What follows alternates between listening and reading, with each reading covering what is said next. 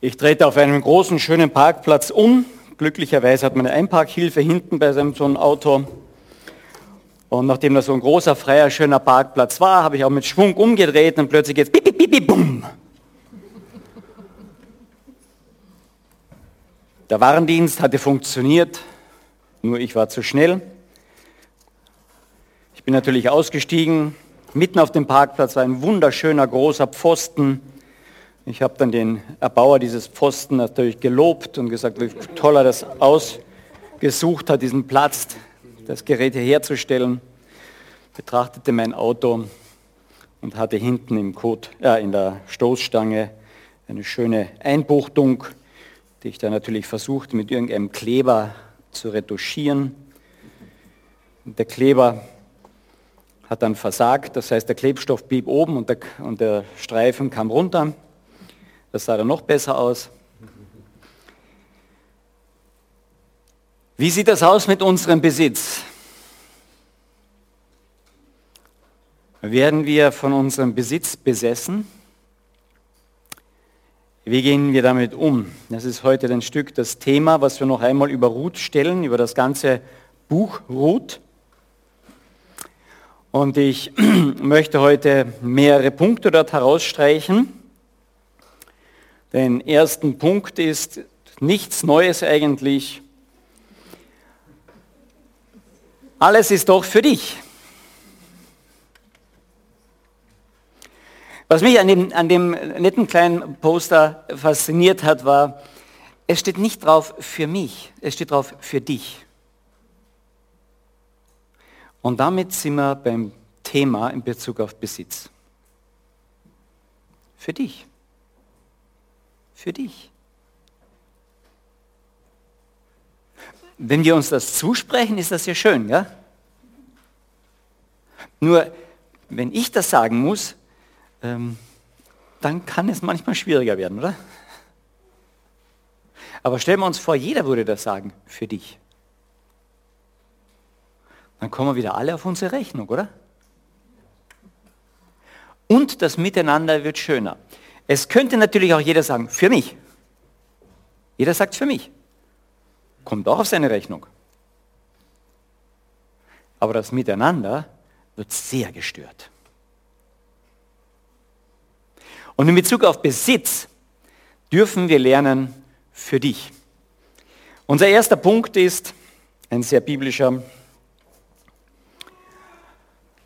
Alles ist Gottes. Na, das wissen wir ja, oder? Alles gehört Gott. Wunderschön. Aber manchmal denke ich so, das ist so, was im modernen Kommunismus auch war. Was dir gehört, gehört mir und was mir gehört, das geht dich gar nichts an. Und so ein bisschen, denke ich, machen wir das öfters auch mit Gott, oder?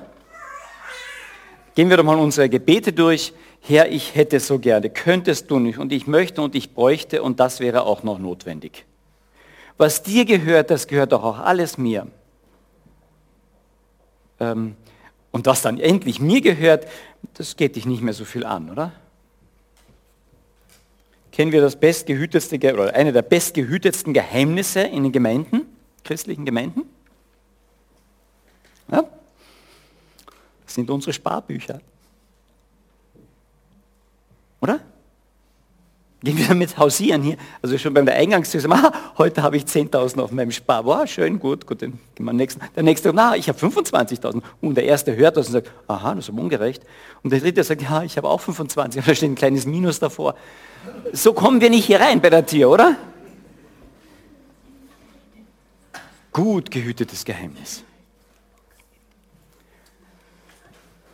Alles ist Gottes. Wir glauben, dass der dass unser Gott der Schöpfer der Welt ist. Er hat alles gemacht. Und dann?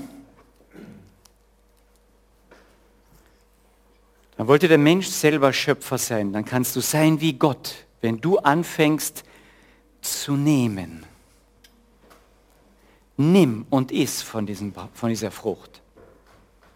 Du musst auf dich schauen. Für dich. Nein, für mich. In dem Moment, wo das Haben wollen im Vordergrund steht, geht die Katastrophe los. Dieses Thema mit diesem Besitz und Haben und Geld, das ist so eng mit uns verknüpft, so eng mit uns verwoben und ist eines der Kernthemen der Bibel. Kein Thema der Bibel, äh, kein Thema im Neuen Testament greift Jesus öfters auf als Besitz und Geld. Es scheint ein unwahrscheinlich wichtiges Thema zu sein. Die Ruth, diese, dieser, dieser Fremdling, die eigentlich durch einen, einen Unfall eines frommen Mannes daherkommt, durch eine Sünde eines frommen Mannes, der gedacht hat, ich laufe richtig.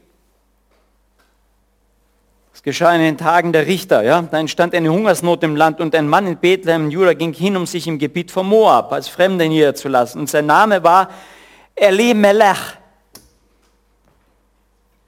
Wisst ihr noch, was das bedeutet? Hm. Eli ist mein Gott. Und der Melech ist der König. Mein Gott ist König und Herr und Herrscher und ihm gehört doch alles. Nur leider nicht das Brot in Bethlehem, in dem Haus des Brotes. So heißt nämlich das auf, über, übersetzt. Also muss ich die Sache in die Hand nehmen und gehen und schauen und für mich sorgen.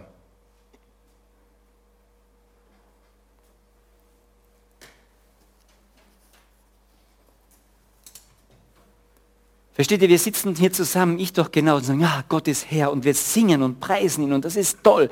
Und dann kommt die erste Krise. Und wer muss dann für sich sorgen? Ich.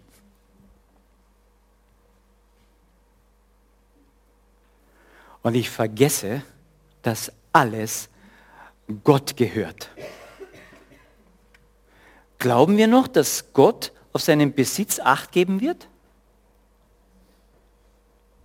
Moment einmal. Und dann hat Gott einen wertvollsten Besitz hier auf der Erde. Wisst ihr, was der wertvollste Besitz Gottes hier auf der Erde ist? Das bist du und ich. Gottes wertvollster Besitz hier auf der Erde bist du und ich. Glauben wir, dass Gott auf seinen wertvollsten Besitz acht geben wird? Die Antwort ist nein. Wir glauben es und wir glauben es nicht. Gell? Ja, Herr, ich glaube das ganz und aber ähm, also ich kenne das. Ich weiß nicht, ob ihr das kennt. Ihr sagt, ja, der Herr wird mich versorgen. Ich brauche nur vor die Tür gehen. Da steht ein voller Korb mit Semmeln jeden Tag in der Früh. Das ist so wie bei Georg Müller. Der hat das ja auch erlebt. Bei mir ist das genauso. Und dann komme ich vorne raus und da ist ein Stückchen Häufchen Dreck und Staub vor der Tür. Das ist alles. Ah, mich versorgt er eben nicht. Habt ihr das Gefühl noch nie gehabt, dass er dich nicht versorgt? Er gibt mir nicht das, was ich brauche? Ich kenne das Gefühl, ich weiß es. Warum schaut er nicht auf mich? Warum lässt er mich in dem Punkt vor die Hunde gehen? Und das ist ja nicht immer nur Essen und Trinken, sondern das sind meine anderen Grundbedürfnisse, das sind meine Kinder, das sind meine Nachbarschaft. Warum? Besuche ich eine Familie,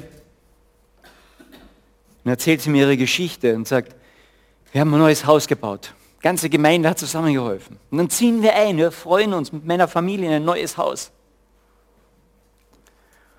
Und dann macht uns unser Nachbar unser Leben zur Hölle.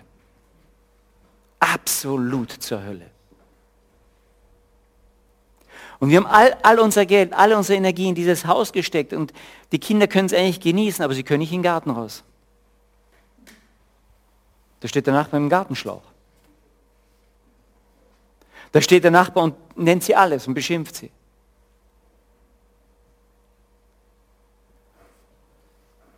Und ich habe diese Familie besucht in einer kleinen Wohnung mit ihren Kindern. Sie haben gesagt, wir mussten das Haus verkaufen.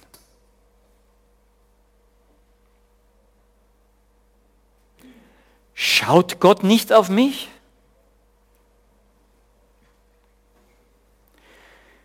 Glaube ich dann noch, dass ich Gottes kostbarster Besitz bin? Das ist schwierig. Das ist wirklich schwierig.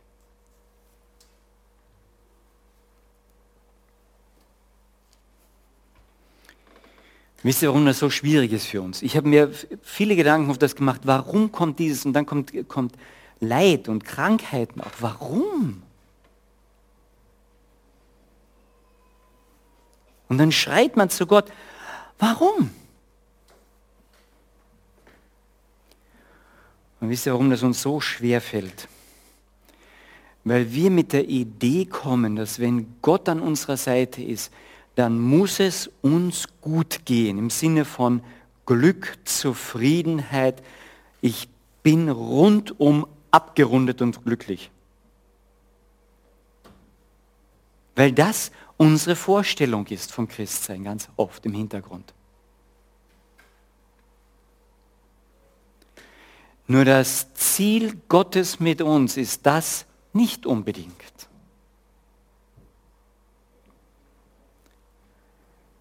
Wisst ihr, was das Ziel Gottes mit uns ist?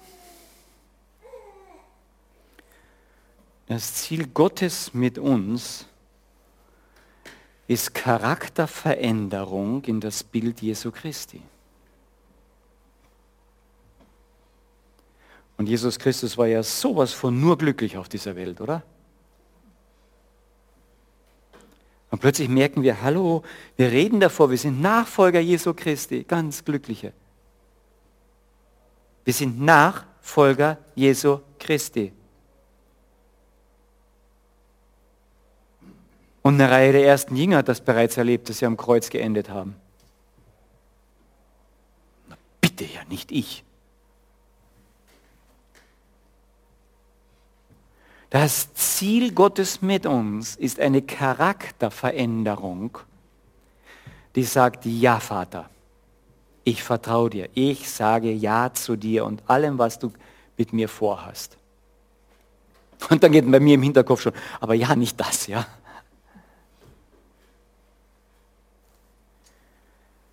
Alles ist Gottes.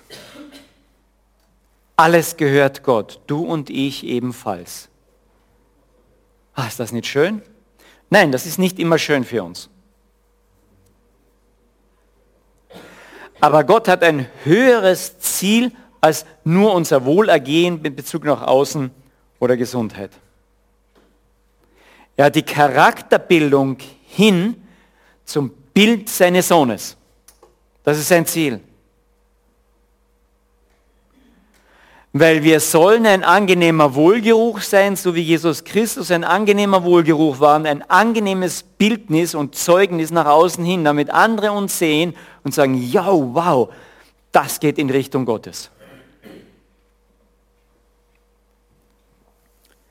Tut mir leid, wenn ich heute das ein bisschen aufmische.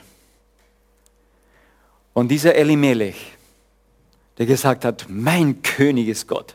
Toll. Der war fromm. Der hat seinen Kindern das beigebracht, so stark, dass seine Schwiegertöchter das auch noch mitbekommen haben. Nur Gott hat dieser ganzen Familie nur durch die ganz schwierige Krise beibringen können, dass Gott wirklich König ist und der König ist der Besitzer. Dem gehört alles. Und das Interessante ist, dieser Elimelech, dessen Name das eigentlich bedeutet, begreift es nicht richtig. Seine Frau wird ein Stück bitter darüber. Von Naomi, der, der, der genussvollen, der Wonne, der, der tollen, ja, zur Bitterkeit hin.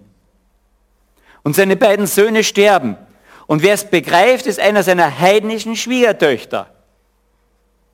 Wisst ihr, was sie sagt, als sie gehen sollen, die Naomi sie schicken, sagt, geh, geh in deine Sicherheit und geh in das, was du noch hast. Du hast noch eine Herkunftsfamilie und du bist noch jung, du kannst noch mal heiraten. Geh. Aber Ruth sagte, dringe nicht in mich, dich zu verlassen, von dir weg umzukehren.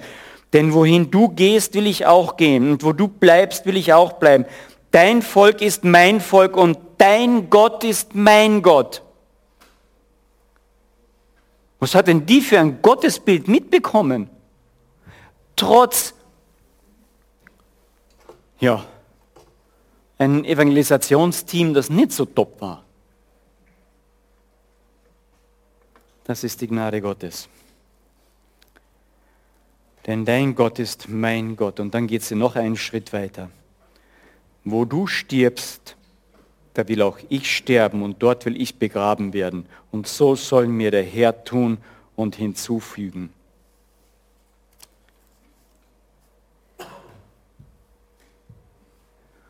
Sie hat etwas gesehen. Wenn dieser Gott wirklich Gott ist, dann ist er der Herr, dann ist er der Chef, dann ist er der König. Und dann kann ich als Ruth, das heidnische Ruth, nur hier stehen und sagen, ja Herr, dann bist du mein Gott. Und das auf Leben und Verderben. Bis in den Tod hinein. Und ich will nicht einmal in der Grabstätte meiner Herkunftsfamilie begraben sein, sondern an einem Platz, wo du lebst, in dem Land möchte ich begraben sein. Endgültig eine Ruth, eine heidnische Frau. Das, was nichts ist vor der Welt, das hat er erwählt. Und dann lernen wir etwas und dann sagen, ah, aber es geht ja gut aus. Gell? Dann kommt sie auf den richtigen Platz und äh, mit dem Boas, das, ah, dann wird sie versorgt. Und wir lernen den zweiten Punkt kennen, dass alles, was uns Gott anvertraut ist, auf Zeit anvertraut ist. Es ist erstens nicht Besitz, und zweitens ist es, wenn es mir anvertraut ist, es ist Leihgabe und nur auf Zeit. Und wisst ihr, wer das am besten wissen sollte? Das Volk Israel. Das Land, HRS, das Land wird immer als Besitz Gottes gesehen. Bis heute, bei den orthodoxen Juden, ist das, ist das Land Gottes, deswegen kann es auch niemand einnehmen. Das ist bei den orthodoxen Juden ganz fix drinnen. Er hat es aufgeteilt in die Stämme, damit wir es verwalten. Und damit sie das Ja nicht vergessen, hat Gott zwei Dinge noch eingeführt. Das eine war dieser Löser, dass wenn man mal ein Grundstück verkauft aus der Sippe hinaus, dann gab es in der Sippe diese Löser. Die konnten es irgendwann, die sollten es irgendwann zurückkaufen, auslösen konnten die das, in der Auslösezeit von maximal 50 Jahren und zurück in die Sippe bringen. Das war das eine. Das heißt, wenn ich was kaufte, war es immer nur auf Zeit. Oder es kam zurück in die Sippe nach dem 50 Jahr, nach dem, in dem Halljahr. Das war auch noch eingerichtet von Gott, dass wenn jemand was verkauft hatte, verloren hatte, veräußert werden musste, nach 50 Jahren kam es zurück in die Sippe. Und wenn du etwas kauftest, dann hast du geschaut, wann ist das nächste Halljahr? In 40 Jahren, okay, dann ist der Preis so hoch. In 20 Jahren ist er so, oh, nächstes Jahr schon, das ist eine kleine Miete, die ich jetzt noch zahlen kann für dein, äh, für dein Land, und nächstes Jahr kriegst du es ja wieder zurück. Da konnte er machen, was er wollte. Das Volk hat an der Objektlektion schon lernen müssen, alles ist nur auf Zeit gegeben. Auf Zeit. Klar, der Volksmund kennt das. Gell? Nackt sind wir gekommen, nackt werden wir wieder aus der Welt hinausgehen. Das letzte Hemd hat keine Taschen. Ich kann nichts mitnehmen.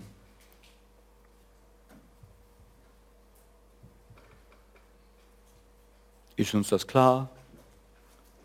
Sonnenklar natürlich, dass alles auf Zeit gegeben ist. Deswegen richten wir uns hier ein, ob wir die Ewigkeit hier verbringen. Zumindest bauen wir die Häuser so meistens.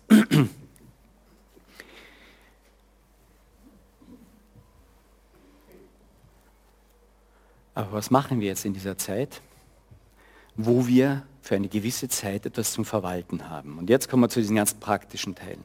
Die ersten zwei Dinge, das geht, hier geht es um Haltungen, um Einstellungen. Ihr merkt schon, ja, was fange ich damit an? Doch, doch, wenn ich diese Haltung hier oben habe, wenn diese Haltungen mein Verhalten prägen, das ist so.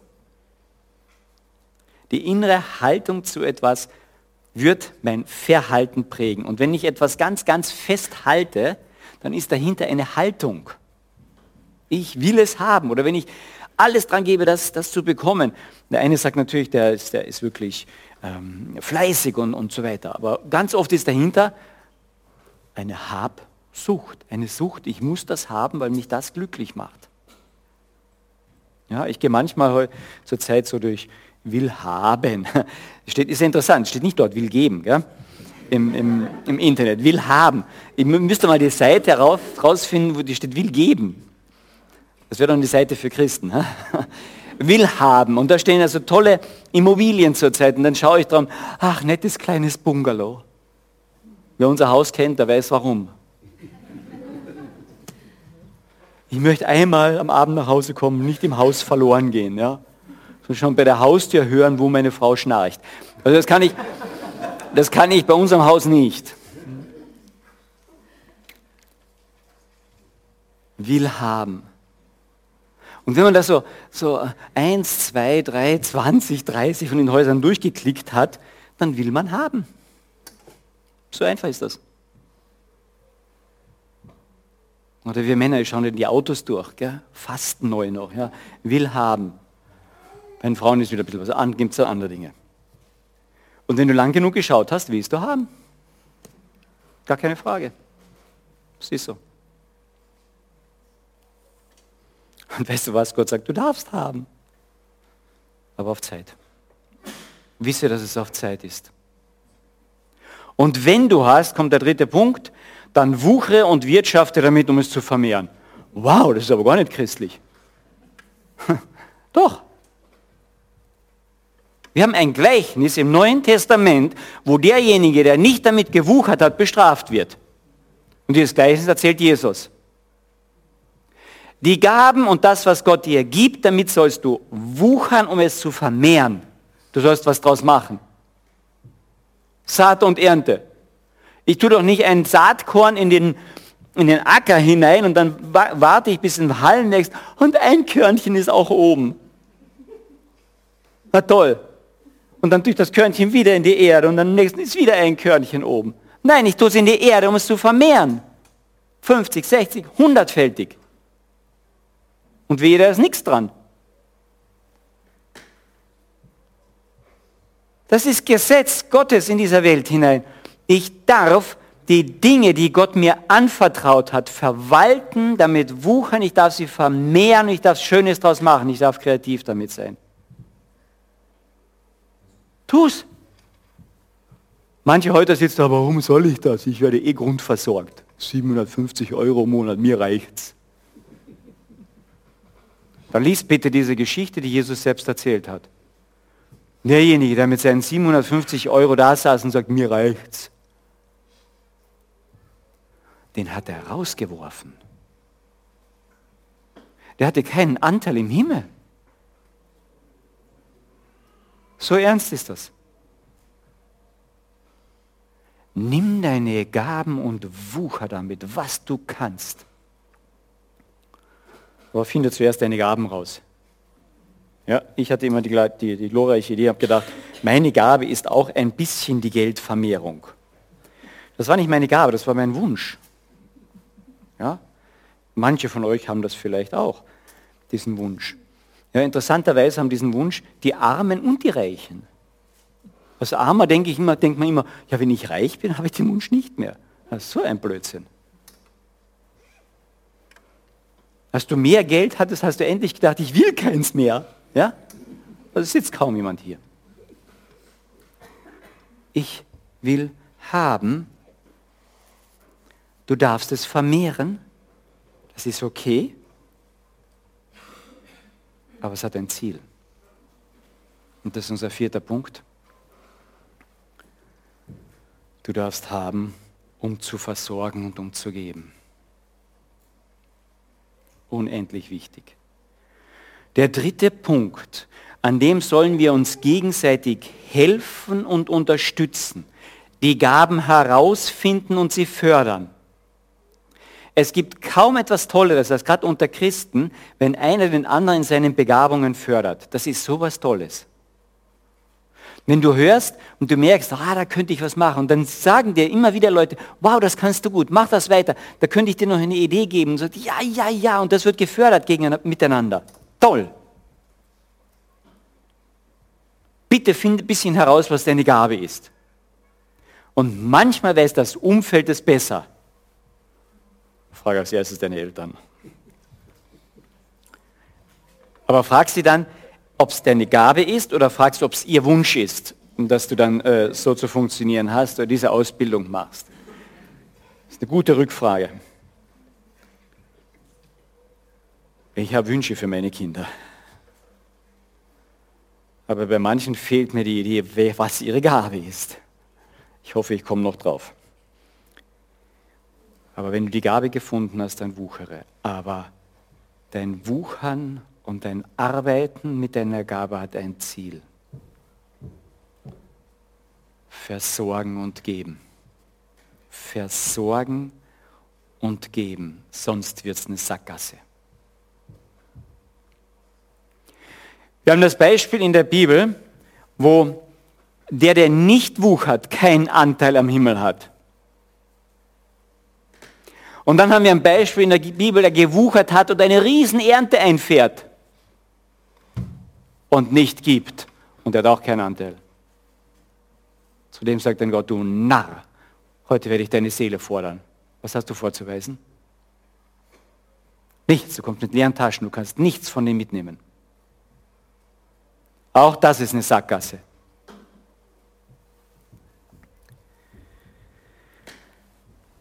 Und die Ruth, die hat eine Gabe. Erstens, sie hört auf Gott und sie weiß, wer Gott ist. Und zweitens, sie ist fleißig.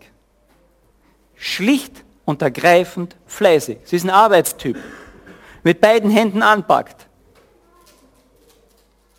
Und sie geht aufs Feld und sammelt die Ehren ein und nicht wenig. Okay, sie hat ein bisschen Sponsoring dort auch bekommen, die haben einige Ehren liegen lassen dürfen. Aber sie sammelt unendlich viel ein für eine Tag Arbeit. Unwahrscheinlich viel. Sie ist fleißig. Um zu haben? Nein. Um ihre Schwiegermutter zu versorgen. Und das ist ja nicht immer einfach. Vor allem heißt sie zu der Zeit noch, hat sie sich selbst den Namen gegeben, Mara, ich bin die Bittere. Na dann versorge mal deine bittere Schwiegermutter. Hm.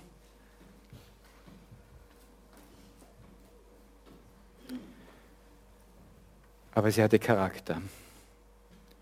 Die Ruth war in ihren jungen Jahren, in ihrem jungen wahrscheinlich Glaubensleben, geprägt von einem Gott, wo sie wusste, ich gehöre diesem Gott auf Leben und Verderben. Ich habe nicht das Recht auf großes Glück in dem Sinne, sondern dieser Gott hat das Recht auf mich. Und er hat mir eine Gabe gegeben, zwei rechte Hände, mit denen kann ich was tun. Aber nichts von dem, was ich habe, ist für immer. Es ist da, damit ich es geben kann. Und sie versorgt ihre Schwiegermutter. Bis hin zum Mittagessen, was sie bekommen hat von Boas. Diese gerösteten Körner hat sie übrig gelassen und gibt es ihrer Schwiegermutter. sie gibt. Und aus dem heraus wächst das, was Gott mit uns als Ziel vorhat. Charakter. Das R ist hier weggeschnitten, also auf dem Original steht es drauf, aber da oben nicht mehr. Charakter. Charakter in das Bild Jesu Christi. Und weil sie wusste, sie gehört Gott, und Gott hat ihr Gaben gegeben und sie hat diese Gabe bejaht und hat damit gewuchert, um anderen es weiterzugeben. Und so wuchs daraus Charakter und den baut Gott in den Stammbaum seines Sohnes Jesus Christus ein. In den Stammbaum Davids.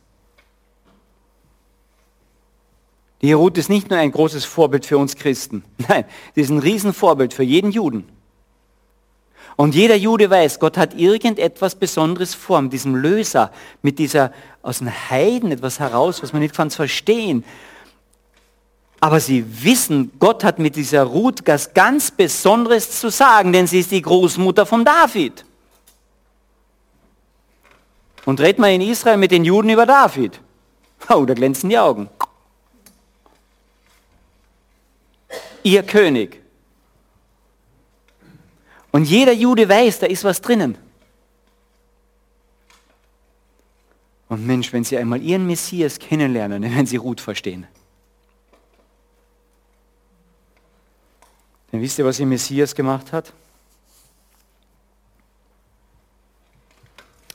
Ihr Messias und unser Messias hat genau das gemacht. Im hohen priesterlichen Gebet fasst er das nochmal alles zusammen. Vater, wir zwei sind eins. Wir gehören zusammen. Du liebst mich, ich liebe dich, ich gehöre dir damit. Vor Grundlegung der Welt war ich bei dir. Vor Grundlegung der Welt hast du bereits die Menschen auserwählt als deinen Schatz. Sie gehören dir. Und Vater, für eine Zeit lang hier auf der Erde hast du mir diese paar Jünger anvertraut. Johannes 17.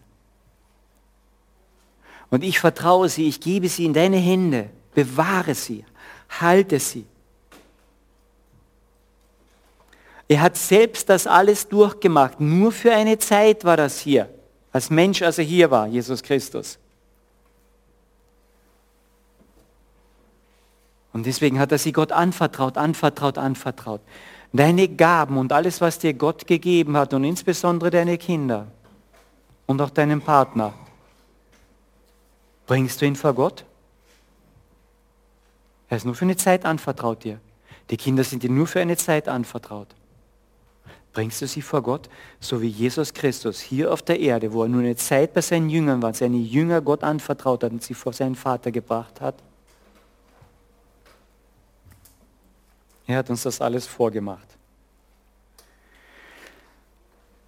Und mit der kleinen Reichweite, die Jesus Christus auf dieser Erde hatte, als Jude in einem Stall geboren, in einem Miniland, das besetzt war, hat er gewuchert. Hat er Kreise gezogen. Denke nicht, dass du die ganze Welt irgendwie jetzt reformieren musst. Wenn dir das Gott schenkt, gut, aber da muss er dich unwahrscheinlich festhalten. Aber die kleinen Kreise, die dich hineingegeben hat, wo er dich begabt hat für dein Umfeld. Und beim einen ist kleiner der Kreis, beim anderen etwas größer. Wuchere. Mach das Beste draus.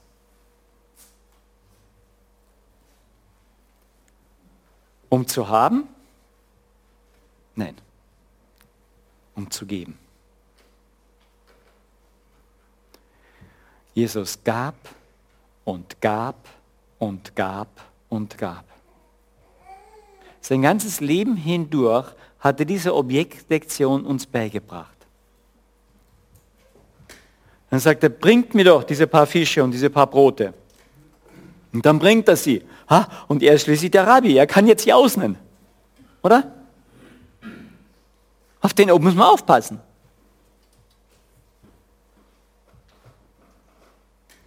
Bringt mir, dass ich habe? Nein bringt mir, dass ich gebe. Und dann dankt der Gott dafür, bricht es und teilt das aus. Und alle werden satt.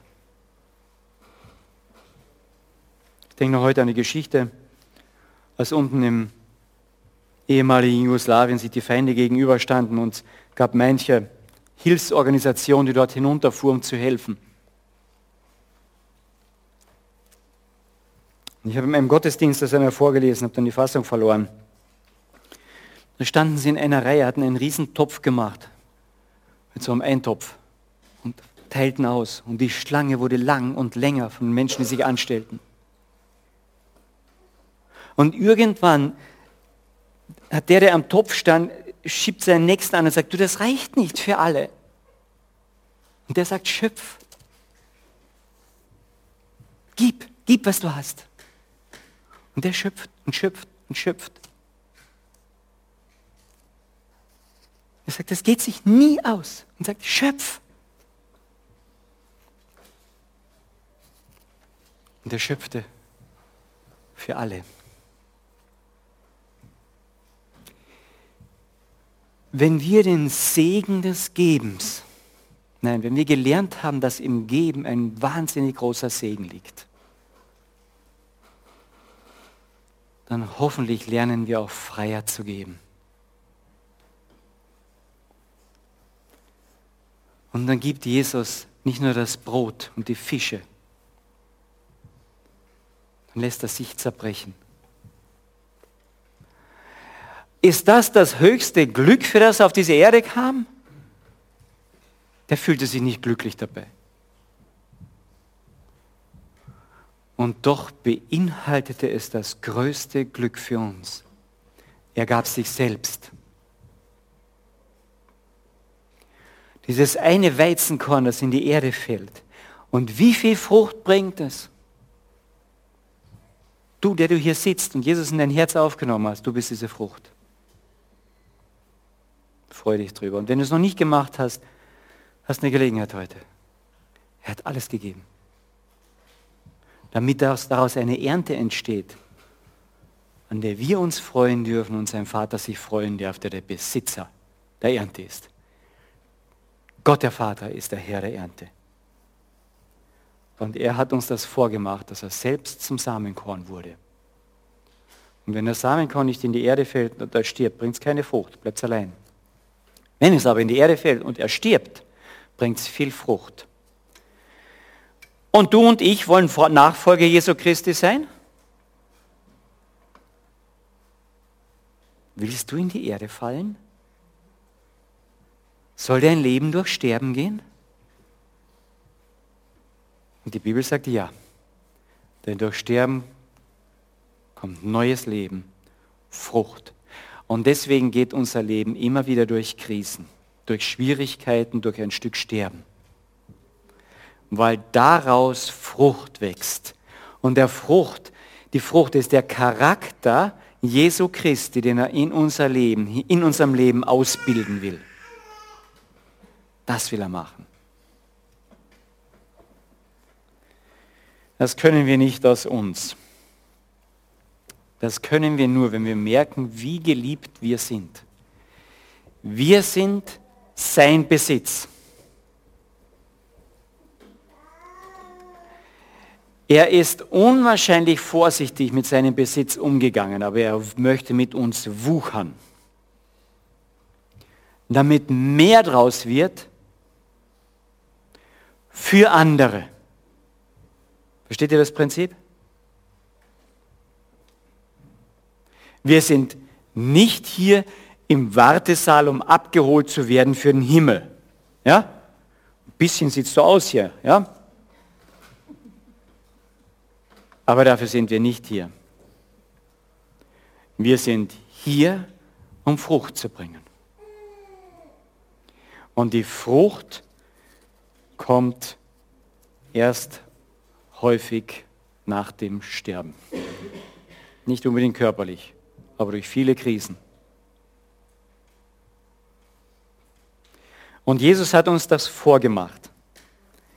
Und hier sollen wir einander helfen, zu wuchern, unsere Gaben zu erkennen, gut zu wirtschaften.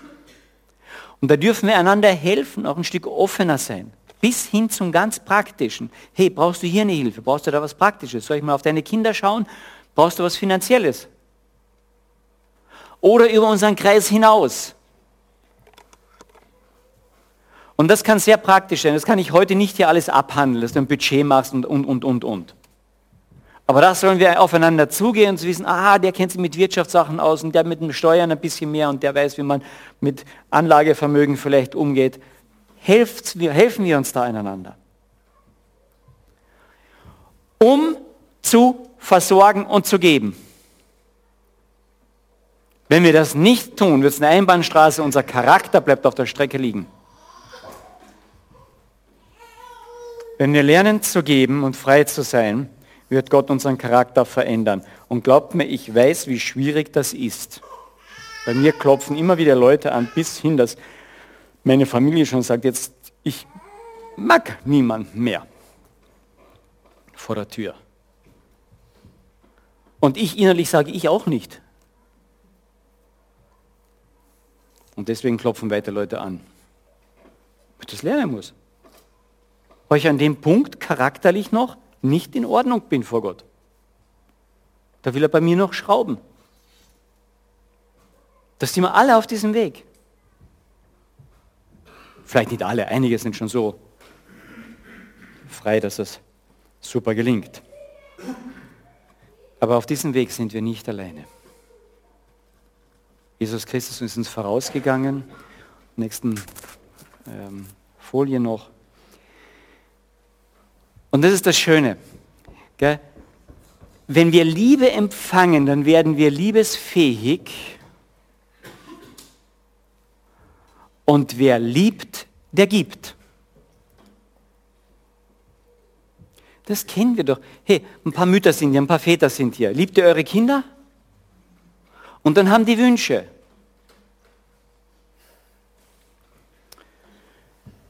Nach dem Krieg saß meine, ich bin ein Stückchen nach dem Krieg erst groß geworden, aber ich habe es mir erzählen lassen, kurz danach, saßen meine Eltern, beziehungsweise mein Vater und dessen Eltern und der Rest der Familie, die waren alle dort zusammengekommen, da oben auf Sternberg, weil sie alle Flüchtlinge waren. Und da gab es keine Riesenlandwirtschaft dort oben. Die hatten dann eine Kuh geschenkt bekommen und ein bisschen Acker, den sie probierten mit Kartoffeln und Mais irgendwas drauf zu machen. Und dann gab es dann am Abend so irgendeine Art Mais, Suppe, Grieß, aufgemahlenes, ja, so zum Verputzen wäre es richtig gut gewesen, aber es gab nichts zu essen sonst. Und dann erzählten sie mir, wie ihre Eltern, meine Großeltern, da saßen und nur ganz wenige auf ihren Teller taten und sagten, ihr macht die Hauptarbeit, ihr esst's. Sie liebten ihre Kinder und deswegen gaben sie. Wer liebt, der gibt. Wenn wir nicht geben wollen, heißt es, dass wir nicht lieben. Wir können nur das geben, was wir haben, nicht mehr. Sonst wollen wir angeben. Gib nur das, was du hast. Aber gib. Gib von dem, was du hast. Und Gott wird deinen Charakter verändern. Aber nur wer geliebter ist, wird auch wirklich geben können. Sonst wirst du durch dein Geben eine Anerkennung, irgendetwas erkaufen wollen. Gib, weil du geliebter bist, von Gott geliebter. Und wer selber liebt, der gibt. Und Gott hat uns das vorgemacht. Er liebt.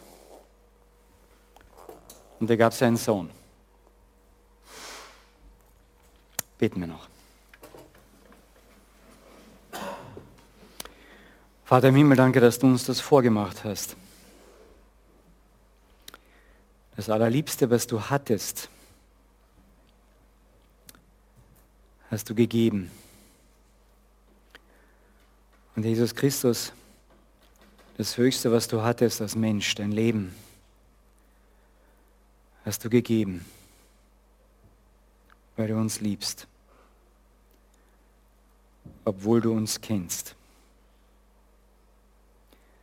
Und schenkt, dass diese Liebe uns prägt in Bezug auf unseren Besitz. Dass wir fröhlich unsere Gaben einsetzen, um damit zu versorgen, unsere Familien, unsere Nächsten, die Gemeinde und darüber hinaus. Schenke du das, Herr, dass dann durch unsere Arbeit andere Menschen satt werden. und präge du unseren Charakter dadurch dir ähnlicher, bitte. Amen.